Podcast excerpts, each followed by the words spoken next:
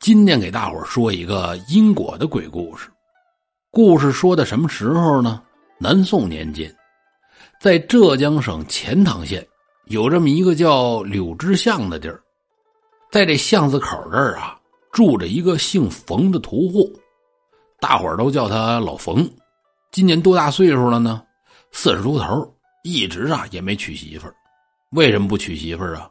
有两个原因，一是啊，古代人迷信，说杀猪宰羊的这些人他杀气重，命硬，要跟这样人过日子呀，早晚得克死。第二个原因呢，就是这老冯啊太丑，大高个脑袋上的头发稀稀拉拉没几根大黑脸盘子，凸眼眉，大眼睛，白眼人多，黑眼人少，牛鼻子翻翻着。两片大嘴唇还厚，而且一脸的络腮胡扎里扎扎，这长相丑的都没法看了。估计他杀猪宰羊啊，不是他捅死的，都是让他这长相给吓死的。有给介绍说媒的，一看老冯吃饭的事由，还有他这长相，哎，这就没下一步了。所以说到现在呀，也没娶媳妇儿。虽然说老冯长得着实不怎么样，但人呢还是说得过去的。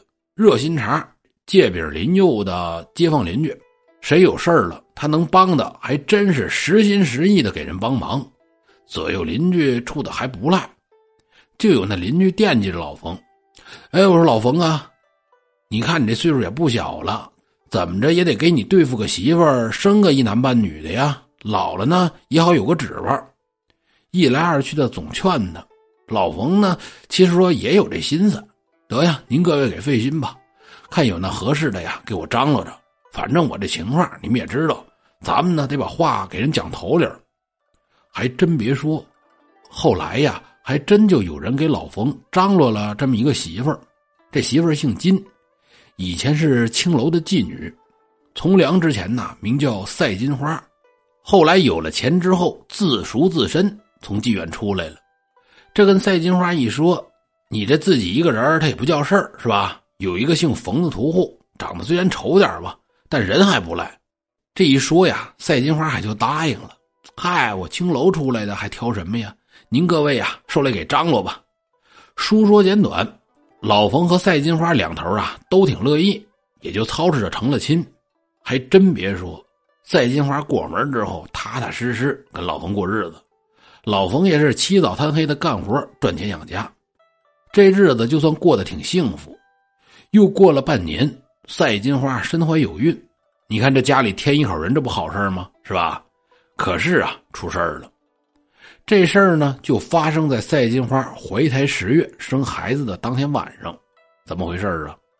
当天晚上三更天，也就是晚上十一点左右，赛金花就觉得肚子疼了。坏了，这这是要生了吧？老冯特别着急，这得找接生婆啊。老冯这打着灯笼出门请接生婆去，结果走在半路上，老冯打的这灯笼突然就灭了。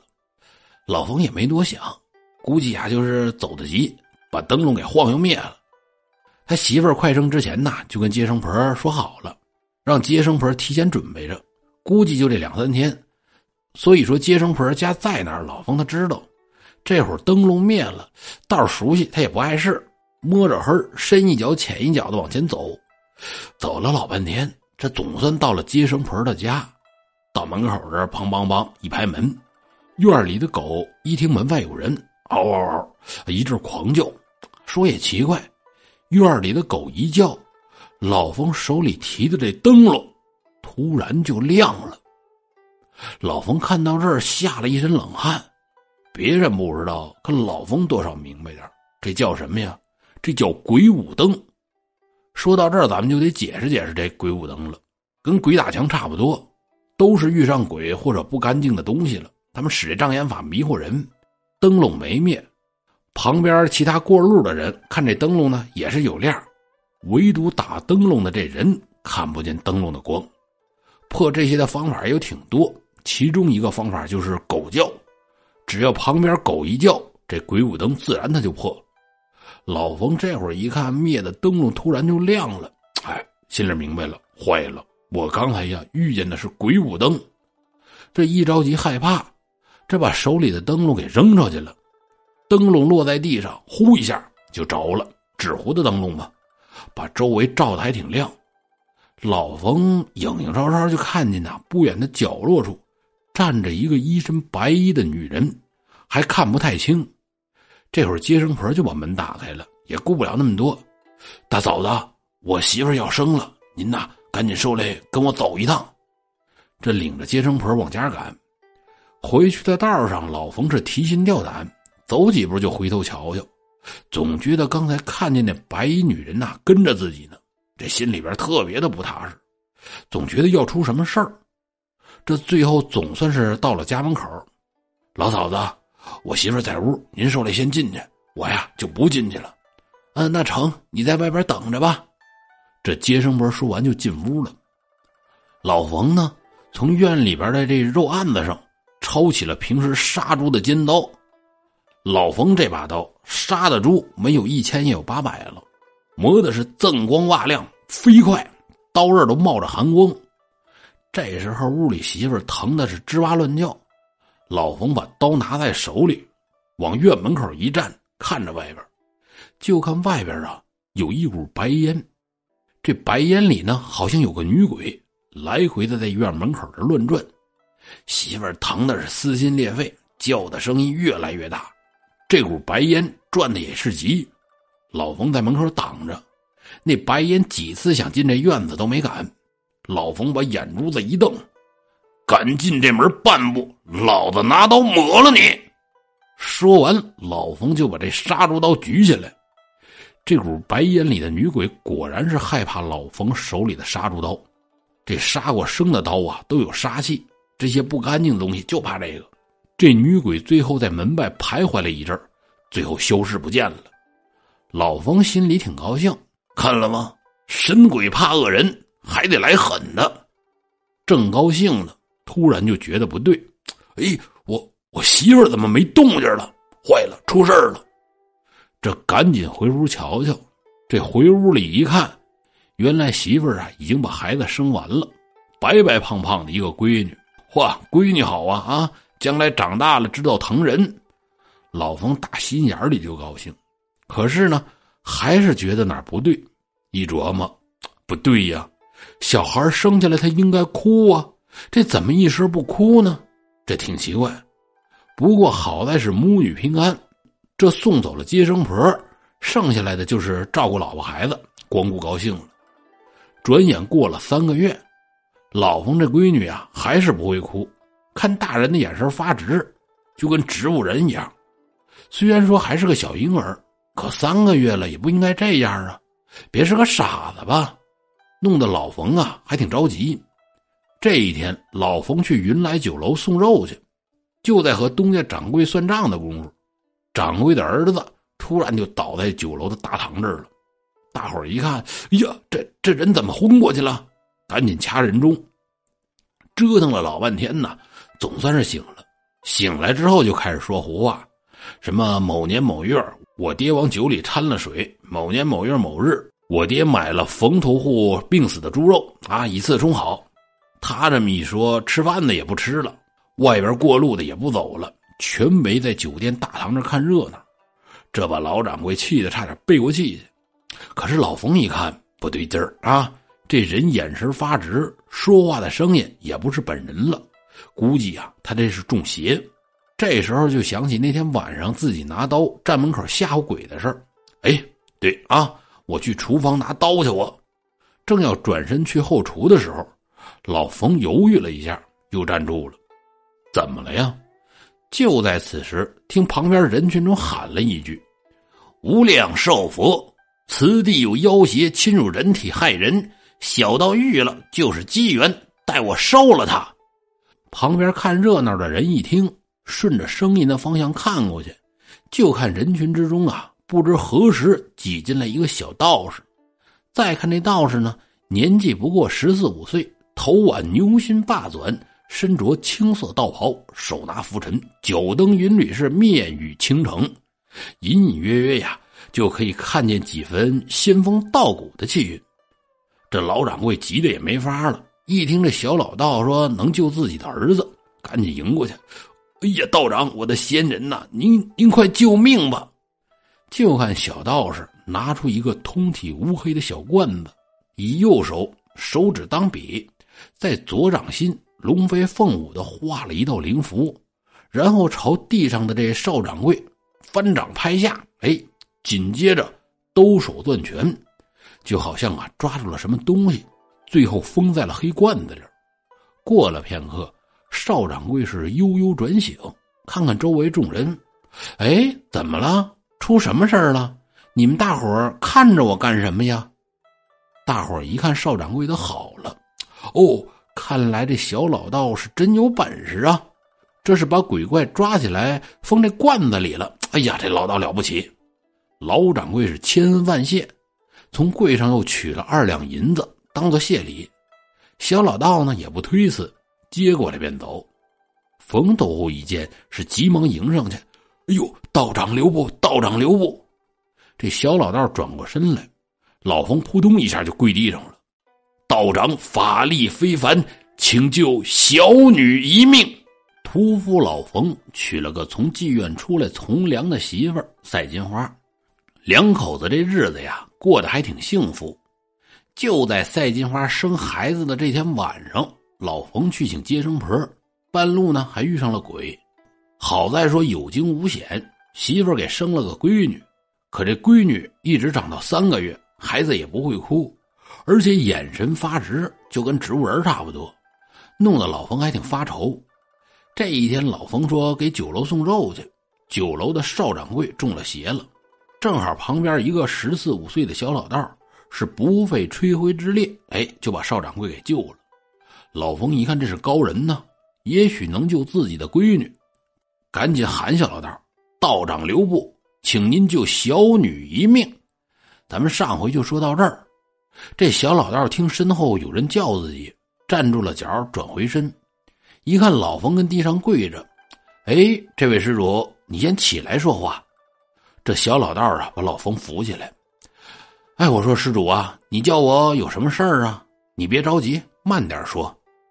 这会儿，老冯把自己闺女的事儿跟老道一说，这小老道琢磨琢磨，点头。我说：“冯施主啊，你家千金的事儿我还不好说，这么的，我得亲自看看。”哟，成成成，道长您费心。现在您要方便呐，就跟我回家。哎，好啊，头前带路吧。这老冯带着小老道一前一后的往家走，道上俩人就开始聊天我说：“你怎么就觉得你闺女不对劲儿呢？有什么反常的事儿吗？”嗨，我那闺女呀，三个月了，一声没哭。这事儿反常我就不说了。关键呢，生他的那天晚上是如此这般。这把赛金花生孩子那天晚上的事儿从头到尾说了一遍。说话间，俩人已经到了冯屠户家。道长，这儿就是我家了，快请进。家里内。咱家来贵人了，快抱着孩子从屋里出来。就听屋里答应了一声：“哎，知道了，我这就来。”道长啊，您先客厅稍后，我进屋瞧瞧去。这老冯来到卧室，叫自己媳妇儿。片刻的功夫，老冯带着媳妇儿赛金花来到了前厅。道长，您久等了。跟自己媳妇儿又说：“来，这位呀，就是我在酒楼遇见的高人。”快来拜见道长！这媳妇儿过去给道长行礼，可是看见这小老道啊，总觉得眼熟，好像在哪儿见过。小老道看看赛金花，这三个月带孩子呀，人熬的都已经挺憔悴了。又看了看赛金花怀里抱的孩子，沉默了半晌，这才开口说话：“我说施主啊，你们夫妻二人可知道轻浮吗？”啊？轻浮，这这是什么呀？哎，两位施主，你闺女的病与轻浮有关。既然不知道，我就给你们说说。讲到这儿啊，我也得跟大伙儿细说说。这轻浮啊，传说是生长在南方的一种虫子，名叫蚁窝啊，会飞，长得什么样呢？它这身子呀，特别的像蝉，就是知了，可是翅膀呢？跟蝴蝶的翅膀一样，颜色特别的漂亮。而且据说特别的好吃，味道鲜美。青蝠产卵的时候，把这卵产在花草的叶子上，大小就跟这蚕卵差不多。最神奇的事儿啊，就来了：如果把青蝠的卵拿走，那母青蝠就一定会飞过来找，不管拿多远，藏的多隐秘，都一样，怎么着它都能找见。后来就有人想了这么一个招提前把这母青蝠的血涂在铜钱上，再把刚孵化出来的这小青蝠的血涂在另外的铜钱上，放在家里。每次出去买东西的时候，就花涂了母青蝠血的铜钱等回到家一看。花出去的钱自己又飞回来了，跟涂了小青蝠血的铜钱啊在一起呢，所以说这叫青蝠生子，母与子分离后必会聚会一处。小老道说完，老冯两口子就更不明白了。道长，您说的这青福，我们是听明白了，可是这跟我家闺女，她有什么联系呀？哎，你们是有所不知。你家闺女中的不是邪，而是咒。这咒的名字叫做青福连心咒。现在你闺女的魂魄元神和她前世的儿子在一起，所以说呀，你的闺女只有肉身没有元神，长大也是心智不全。这一解释，老冯就明白是怎么一回事了。细一琢磨，两口子这才恍然大悟。原来赛金花生孩子的那天晚上，老冯拿刀在门口吓唬走的呢，是来自己家投胎的女儿。想到这儿，老冯和赛金花急忙给老道跪下：“哎呦，道长，求求您救救我家闺女吧！现在我家闺女的魂魄在何方啊？”哎，你们两个先起来。要知道你家闺女魂魄在何方，这里边啊还有一段因果。我得给你们说说，你们知道你这闺女的前世是干什么的吗？两口子一摇头，这这我们哪知道啊？嗨，那我就再说说怎么回事哎，那我也给各位说说是怎么回事十五年前，这出生的小婴儿啊，前世是青楼的花魁，特别有名的妓女，长得还漂亮。后来认识了一个英俊有才华的小伙子。爱慕的都不行了，于是呢，赎身从良，跟这小伙子回家一起过日子。结果天有不测风云，怀孕之后，丈夫是暴病而亡。哎呀，这把这媳妇难过的悲痛欲绝，整天的以泪洗面，这人就病了。最后忍着呀，熬到了十个月头上，生下来一个小小子。产下孩子后，这人就不行了。临死之前呢。将终身积攒下来的积蓄和孩子交给了一位妓院的姐妹，让她拿一部分自己赎身，剩下的足够和她的孩子过活了。可是啊，人心隔肚皮，看错人了。她这姐妹拿了钱赎身，剩下的钱全给了自己的心上人，把这孩子扔在了山上。要不是当时有一个老道经过，那孩子呀就让山里的野兽给吃了。小道士说完老冯女儿的前世，再看旁边的赛金花，听的是如雷轰顶，人一下子就瘫地上了。他就是当年拿了姐妹钱财，却把人家孩子扔山上的那个人。赛金花本以为这事做的机密，天下再无第二个人知道，岂料啊，举头三尺有神明，报应原来在这儿。话已经说到这程度了。赛金花也只能如实说了实情，当年把姐妹托付的积蓄，哎，给了自己的心上人。一琢磨，这带着孩子也是个累赘呀，便狠心扔在了山上。那心上人说的挺好，要跟赛金花过日子，可拿了钱，这人就消失了。赛金花落了个人财两空。后来，赛金花也打听过那孩子的下落，可是啊，一直没有消息。赛金花哭着把这事说完，又长叹一声：“哎，我万万没想到啊！我竟与我这苦命的姐妹有一段母女缘分，请小道长务必救救我的女儿，我必竭尽心力，好好将她抚养成人。”小老道听完，摇摇头：“哎，杀人者偿命，欠债者还钱，这是自古不变的道理。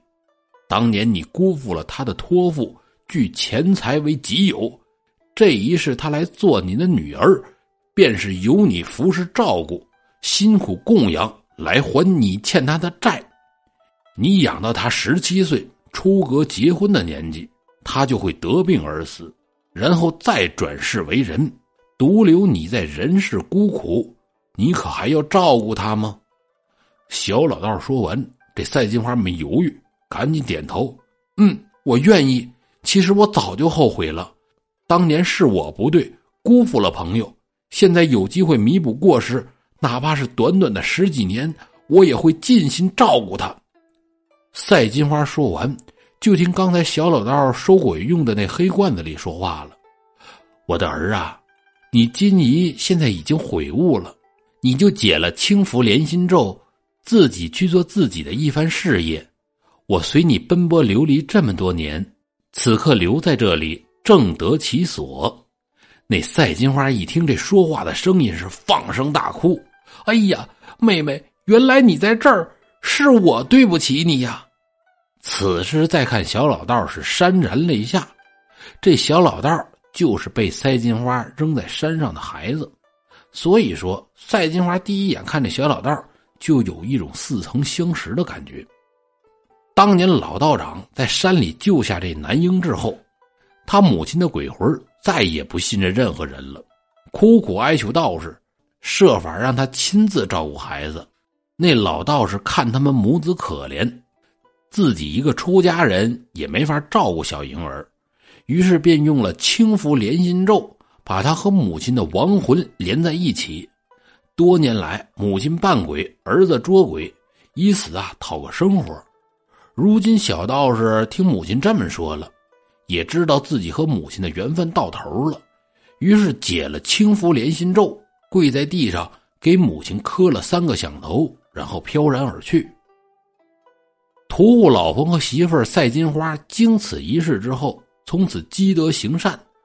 他们的女儿长大之后是聪明漂亮，等到一十七岁嫁得如意郎君，后来一直活到五十多岁，为父母送了终，这才无疾而终，得返极乐。